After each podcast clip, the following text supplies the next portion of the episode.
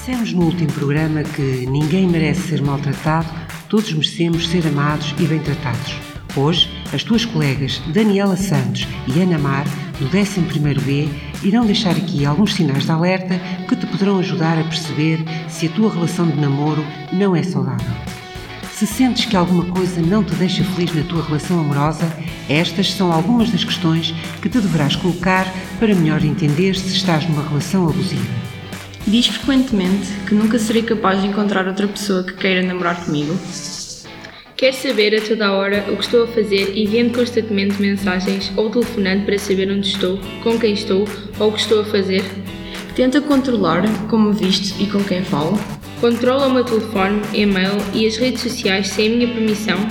Impede-me de ver ou falar com os meus amigos. Já ameaçou bater-me.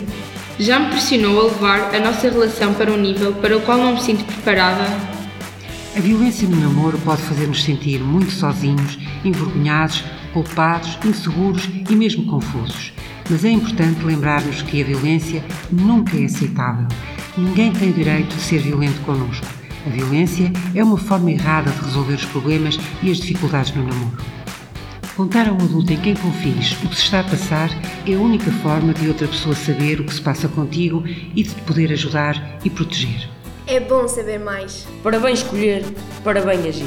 Poderás encontrar estas e outras orientações no site escolasaudávelmente.pt, um espaço informativo de responsabilidade da Ordem dos Psicólogos Portugueses, vocacionado para a promoção da saúde em meio escolar.